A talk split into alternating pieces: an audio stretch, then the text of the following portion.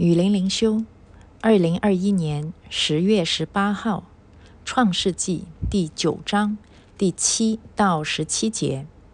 你们要生养众多，在地上繁盛昌茂。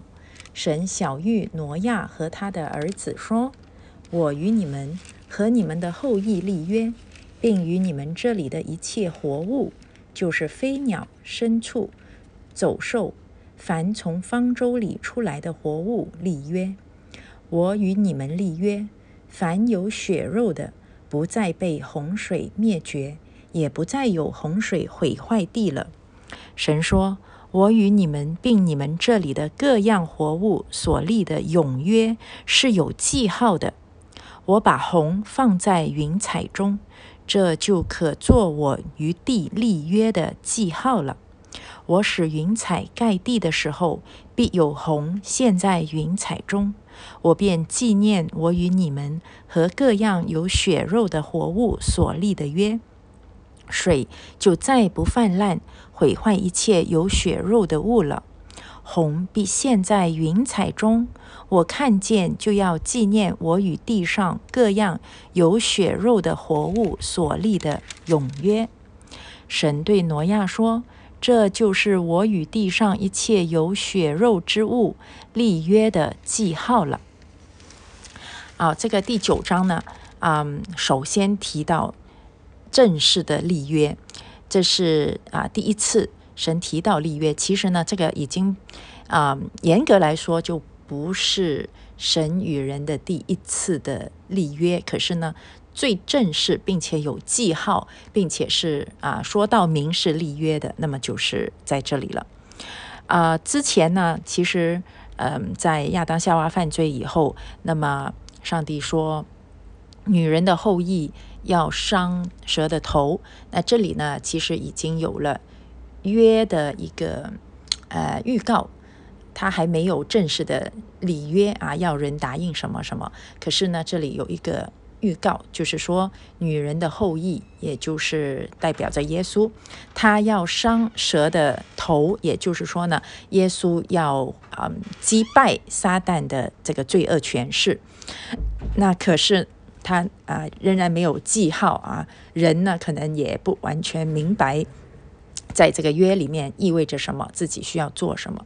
因为约是这样子，我给你一个应许，那你呀，在我的应许里面，你必须要遵守一些守则。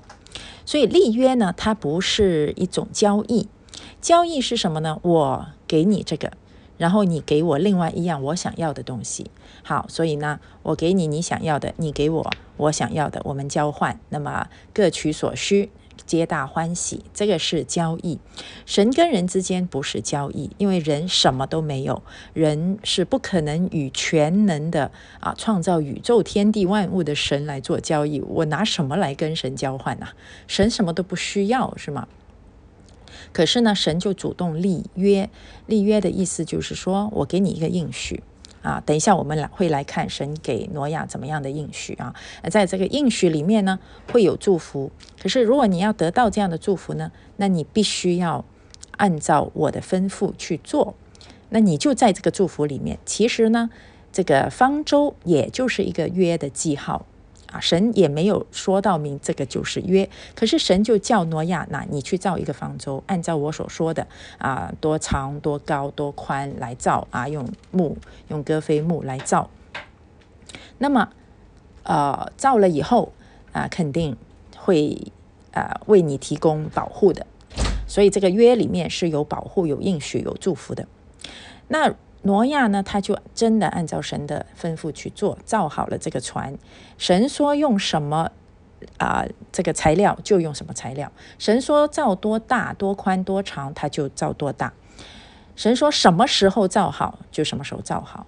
然后神说你要什么时候进去，他就什么时候进去。那么大洪水来了以后，他就得到保护了咯，是吗？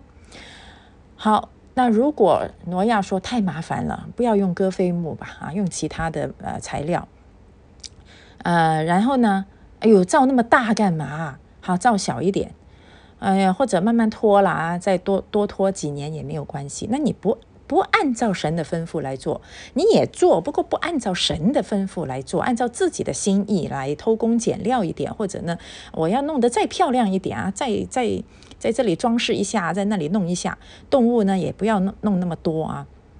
那你说，当那个洪水大洪水来的时候，这个船能够给挪亚提供保护吗？就不能啊。啊，结果可能船都还没有造好，他都来不及进去船里面，或者呢，你不是用戈飞木来造，也不按照神的说法来造，结果这个船根本就不够坚固啊，给给雨水冲两下就散掉了，那你们你们一家也就淹死在洪水里面了，那你能怪上帝吗？啊，你你你这样是不公平的，你这样是不对的，你这样就害了我，你明明答应我这这条船是够坚固可以保护我的，你看现在这个船都保护不了我。当然啦，因为你没有按照神的吩咐去做嘛，所以这个约呢，你从方舟里面就可以看到约的这个功能啊，约的性质是什么？就是你做神吩咐你做的东西，你就能够在这个约里面得到神一切的保护、供应和祝福了。这个就是一个应许，好，所以呢，当挪亚出了方舟以后，挪嗯，上帝就正式来与挪亚立约。好，那么一开始在第七节呢，就说你们要生养众多，可是呃，其实在第一节九九章第一节也已经说了，你们要生养众多，要遍满了地。所以这个呢，就是说神的心意计划没有改变，虽然人堕落了。啊，而且呢，到后来啊，罪恶大到神要清洗一遍这个世界。可是神当初对亚当夏娃的吩咐，就是要生养众多，啊，遍满地面，这一个心意没有改变，所以就由挪亚呃和他的啊儿子们继续的啊来承接这个使命，继续的要在地上繁衍，而且是要繁啊昌盛繁茂啊。啊，你不是生养那种很弱的、很没有用的子子孙孙们呐？那些啃老族啊，啊，草莓族、雪花族，不是的。你要生养那些能够在地上建立啊，建立这个有用的呃东西，然后呢，行出神的心意，执行神的使命，这样的人才能够在地上昌盛繁茂啊。你知道吗？一个家庭哦，现在的家庭，哎呦，把孩子溺爱的不得了，然后还指望他来光宗耀祖。一个被溺爱的孩子，又脆弱又自私又没作用，这样的孩子怎么样来帮这个家庭，使到这个家庭啊，很很昌盛，很富很富裕，又很让人家尊重？不会的。所以呢，呃，这个华人有一句话叫做“富不过三代”。因为第一代致富以后，第二代就开始宠溺了，到第三代他就败家了。好，所以呢，神呃，如果大家都能够按照神的心意来养育孩子啊，那个才能够使这个家庭啊昌盛繁茂下去啊。所以，我们养育孩子啊，不是不是要呃为自己来养儿防老啊，光宗耀祖啊，不是的啊。养育孩子其实是在执行上帝的使命。就是生养众多的其中一部分，我们就是在行出这个上帝对人类始祖的吩咐啊，一直我们延续到我们，我们依然在执行这个使命。所以你的孩子不是你的，是上帝的，我们只不过是管家，是保姆啊，一定要把这个生养众多的使命贯彻执行，要把孩子带到上帝面前啊，我们孩子。我们的孩子在上帝的祝福里面才能够昌盛繁茂啊！靠你自己养，用自己的方法来养育孩子，怎么可能昌盛繁茂呢？好，嗯，啊，回到说这个约啊，啊，神这一次立的约呢，他是，嗯，他说这这是一个很美的约啊，他说是把红放在云彩中，所以我们现在看到雨后。啊，就会往往天上就会出现彩虹啊，所以呢，就是跟神的这个形容是完全吻合的。